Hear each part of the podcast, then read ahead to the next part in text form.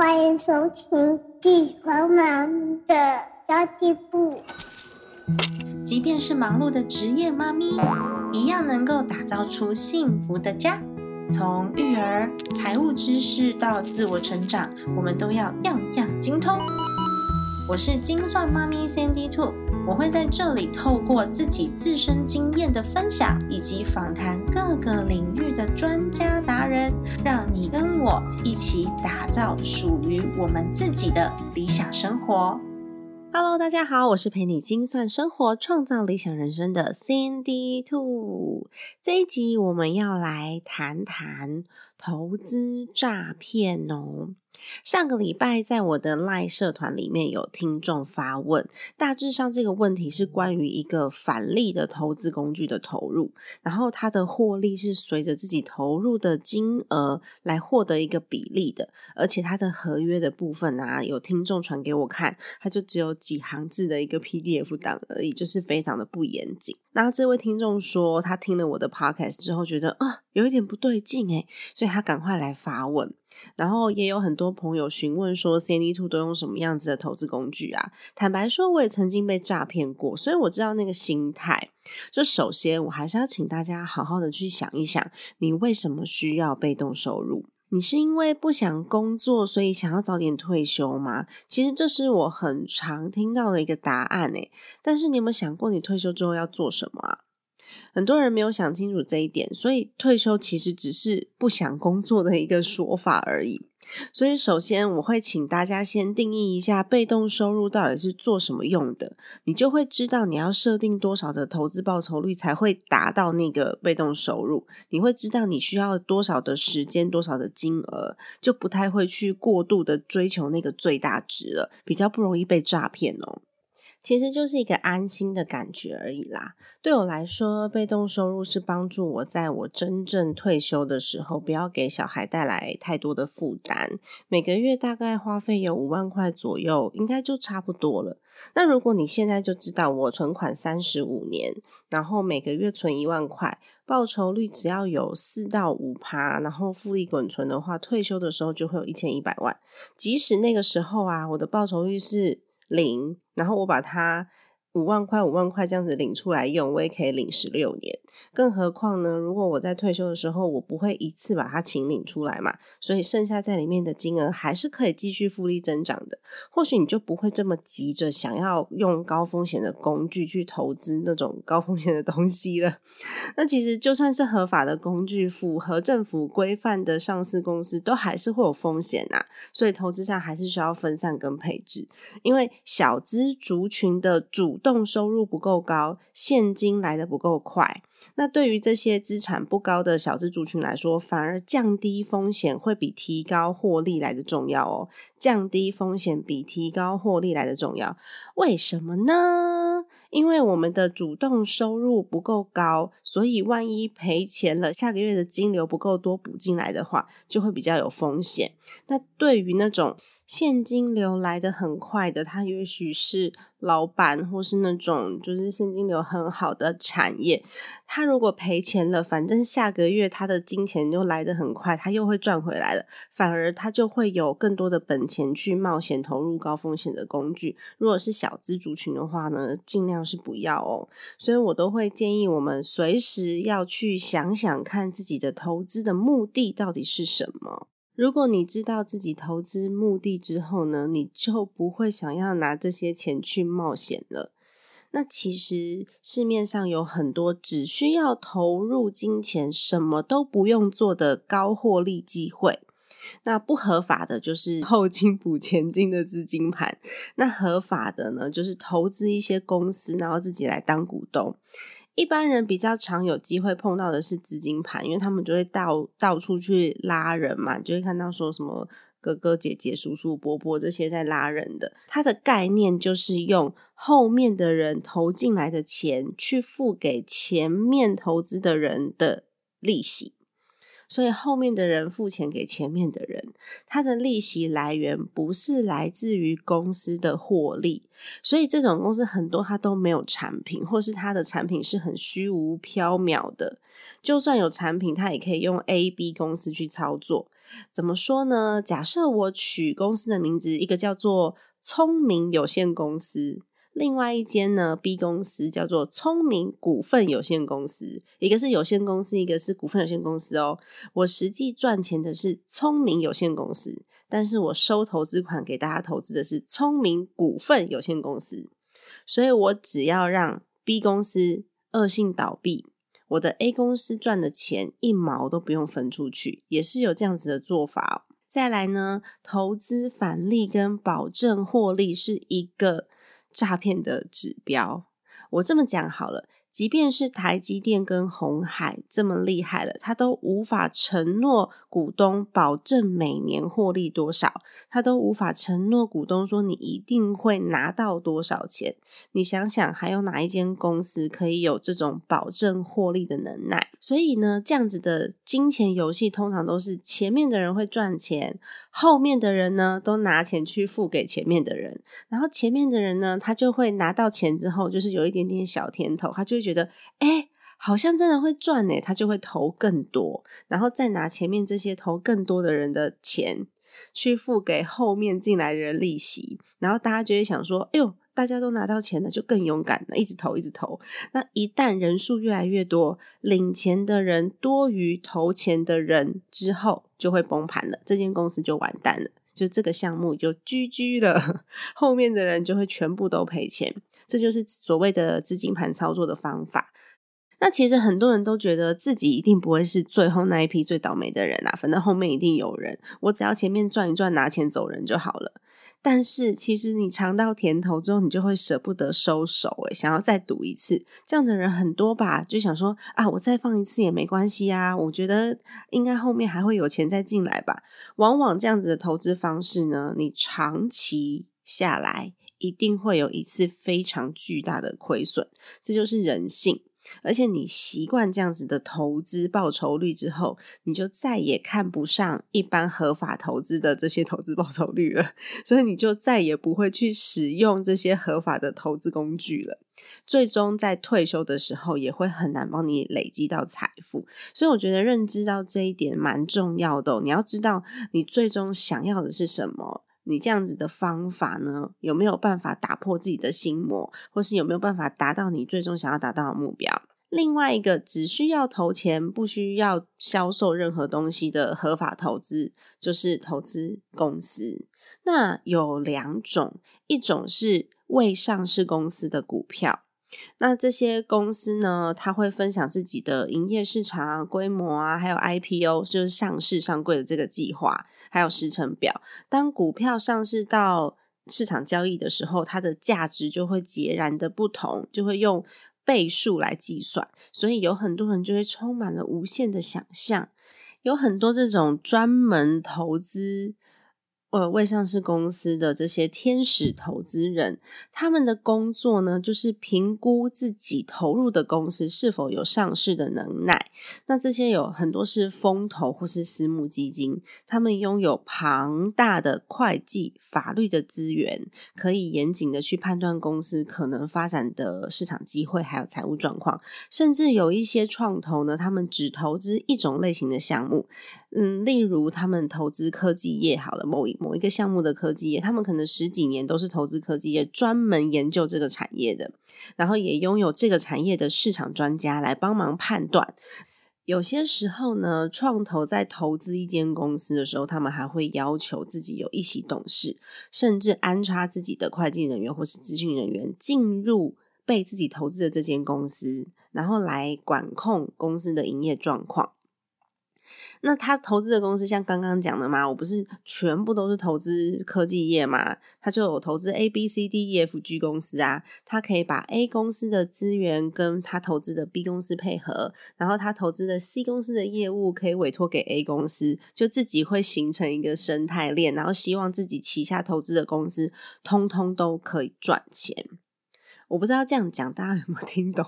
我觉得我讲的有一点有点模糊哎。好，假设 A 公司它是生产一个呃无线网络的玩具，好了，天哪，我举例好弱。然后 B 公司呢，它是做市场端的，他们两个就可以配合。然后 C 公司如果说它有一个小零件是 A 公司需要的，他们就会强迫 A 公司跟 C 公司进货。类似这样子，然后形成一个生态链。因为我举例 超烂，没关系啊，大家听得懂就好了啦。然后加上呢，创投的资金都非常的庞大，呃，一百万美金以下都算是小额投资。那公司呢拿到大批资金之后，就是这些被投资的公司，他拿到大批资金之后，他就可以很凶猛的去打市场。这就是为什么我们一开始会看到有很多，比如说呃虾皮呀补贴消费者运费，然后像我们之前看到一些呃 Uber E 或是 f o o Panda，然后还有之前有呼呼送嘛，他们都会。补贴消费者，因为他们会拿这些投资公司的资金来先把市场跟数据全部都铺起来。那谁先最快速的去拿下最多的数据，他就有可能在市板市场上面称王。像虾皮就成功了嘛？他现在开始收运费，我们还是会用啊，就是像这样子的一个概念。但是呢，有可能他投了十几二十间，只会成一间到两间，但是只要有一间起来了。最小金额一百万美金就可以被放大到两千万美金或或是以上。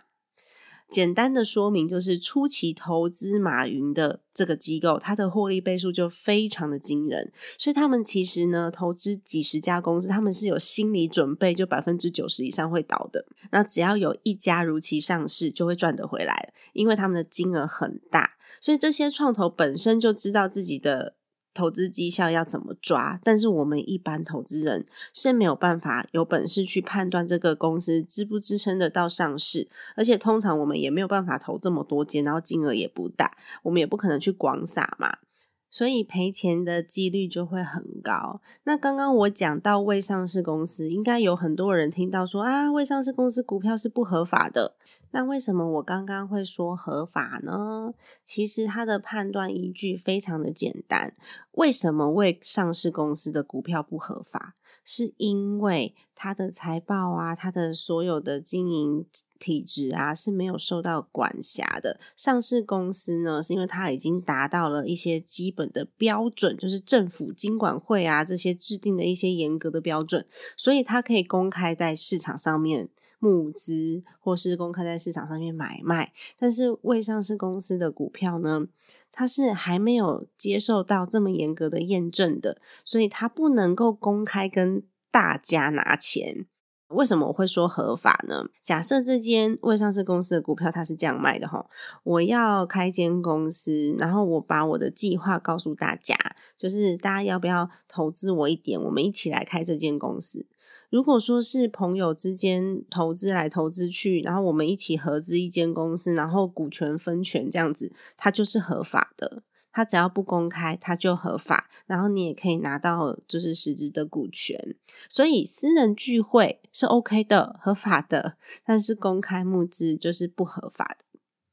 那如果说你投资一间公司，不是为了让它上市上柜翻倍获利，只是为了要投资一间实际有在营业的公司啊，然后我有一个稳定的分红，那我觉得这是 OK，可以自己判断。例如说，投资一个小面店，投资一个设计公司，我投资健身房，或是我投资潮牌，那它会在年底结算的时候呢，如果有赚钱，大家就可以获得分配。这种获利虽然无法太雄厚，因为它没有办法像买卖股票这样子。翻倍再翻倍就好几倍，但是它的营业相对稳定，所以赔的几率也比较低，风险比较低一点啦。那本来投资就是有风险的啊，怎么会有那么好的事情，报酬率这么高，又不用销售东西？因为其实我们要买东西跟卖东西中间才会有价差，才会有获利嘛，都不用买卖东西就能赚钱的。那我们更应该想想，他这个钱到底是从哪里来的？为什么他可以分给我们这么多？那还有一点是，有很多是缺乏那种信托机制的，没有合约的，没有正常的金流管道的。其实有很多那种诈骗的公司啊，都不会在台湾设公司，因为你只要在台湾设公司，你就会被台湾的法律管制，甚至有一些有听说过要透过地下管道，不要让台湾政府查到异常金流，像这种就会很奇怪，就是为什么我们要用现金？为什么我不能汇到公司账户？为什么不是公司账户打款给我？为什么是我的上线推荐人拿现金给我？就是有很多这样子的事情，然后他的合约也不会写得很清楚，甚至不需要签合约。然后还有一个特色是，他找人加入的佣金很高，没有什么商品嘛，没有商业模式。嗯，我觉得有很多的直销，虽然他找人进入的佣金也会有，但是它不是唯一。在台湾有很多合法的直销，他们是要卖东西的，但是这种。就是诈骗的这一种呢，它唯一的收入来源就是找新人加入，所以你只要找新人加入，你就可以抽很多。那我如果说是这样子的说法的话，我觉得有很多在台湾合法设立公司，而且让大家抽卖产品的这个佣金，而且它的金流全部走正常公司的金流，然后也有受到就是台湾有一个什么什么直销什么什么法的管制，我记得好像有这一个，但它也会签署。正常的契约，直销反而比这种什么金融诈骗好多了。反正你至少知道钱是靠卖东西赚来的，不是靠其他。不明白的管道赚来的，通常 C D 度还是会选择那种就是金管会。台湾有一个叫做金融监督管理委员会的一个单位，他们的合法工具来投资比较好啊。无论是哪一个国家的金管会都可以哦。如果你投资的是美股、美国的股票，然后你是用的是美国的券商，像我自己就是使用美国的券商，它是不受台湾金管会的管辖的。严格来说，你只要没有在台湾设公司，在台湾都算不合法，因为呃，台湾政府唯一能管到的只有台湾本地的公司，所以这些国外券商他们有可能受到国外的呃金融监管机会，呃，他们有可能是受到自己国家的金融监管的单位管辖，但是他们不受台湾政府管辖。那这个就要自己来判断了。比如说像美股好了，如果你是呃在美国开户的话，不可能由台湾来来管理嘛，所以这个你就要自己判断你选的券商到底好不好。也就是说，你在美国的 Amazon 买东西被骗，你不能在台湾的，就是小保跟小保官申诉是一样的。你在美国买了房子有纠纷，你也不能跟台湾政府申告。所以你在美国买股票也是一样哦。你要申申告的话，券商倒了什么，通通都是美国在处理哦。所以这就是为什么很多人会说哦。这个单位在台湾不合法，不合法不代表它不好，只是管不到，所以自己要更小心的去判断。那无论你选择什么样子的投资工具，国内也好，国外也好，都需要受到严格的管制。例如说，上市贵公司的财报必须要揭露啊，而且会有会计师查账啊。上市公司都已经是很厉害的公司，不然它如何上市呢？它都还是有可能会赔钱，股票还是会跌。所以 c n d Two 这一次的疫情也是靠着全市场型跟大盘股的 ETF，还有美国公债跟投资等级债券的 ETF 的平衡，就是我会做一个股债平衡，就安然的度过这次股灾。其实只要全球的经济不是年年在衰退，就迟早都会往上增长的。只要你不要恐慌的乱买乱卖，你只要觉得这阵子的市场很动荡，你就把那个美股啊的 App 或者是你证券的 App 就就直接删掉。那长期投资就可以稳定的去赚到四趴以上，其实机会是蛮高的，比你拿一笔钱去冒险一次，然后你翻了一倍、翻了两倍，但是下次就没有了。你这两种方式哪一种可以让你稳定的？获得退休的保障，你自己去思考哦。我觉得这个就是留给大家一个空间，在投资上面呢，可以掌握一个原则，就如果是太好的条件，你就会去想想，哎，那这样你会逮机会落在我的头上呢？再如果他又没有契约，然后他又不合法的金流，你就要自己真的很很小心的来判断喽。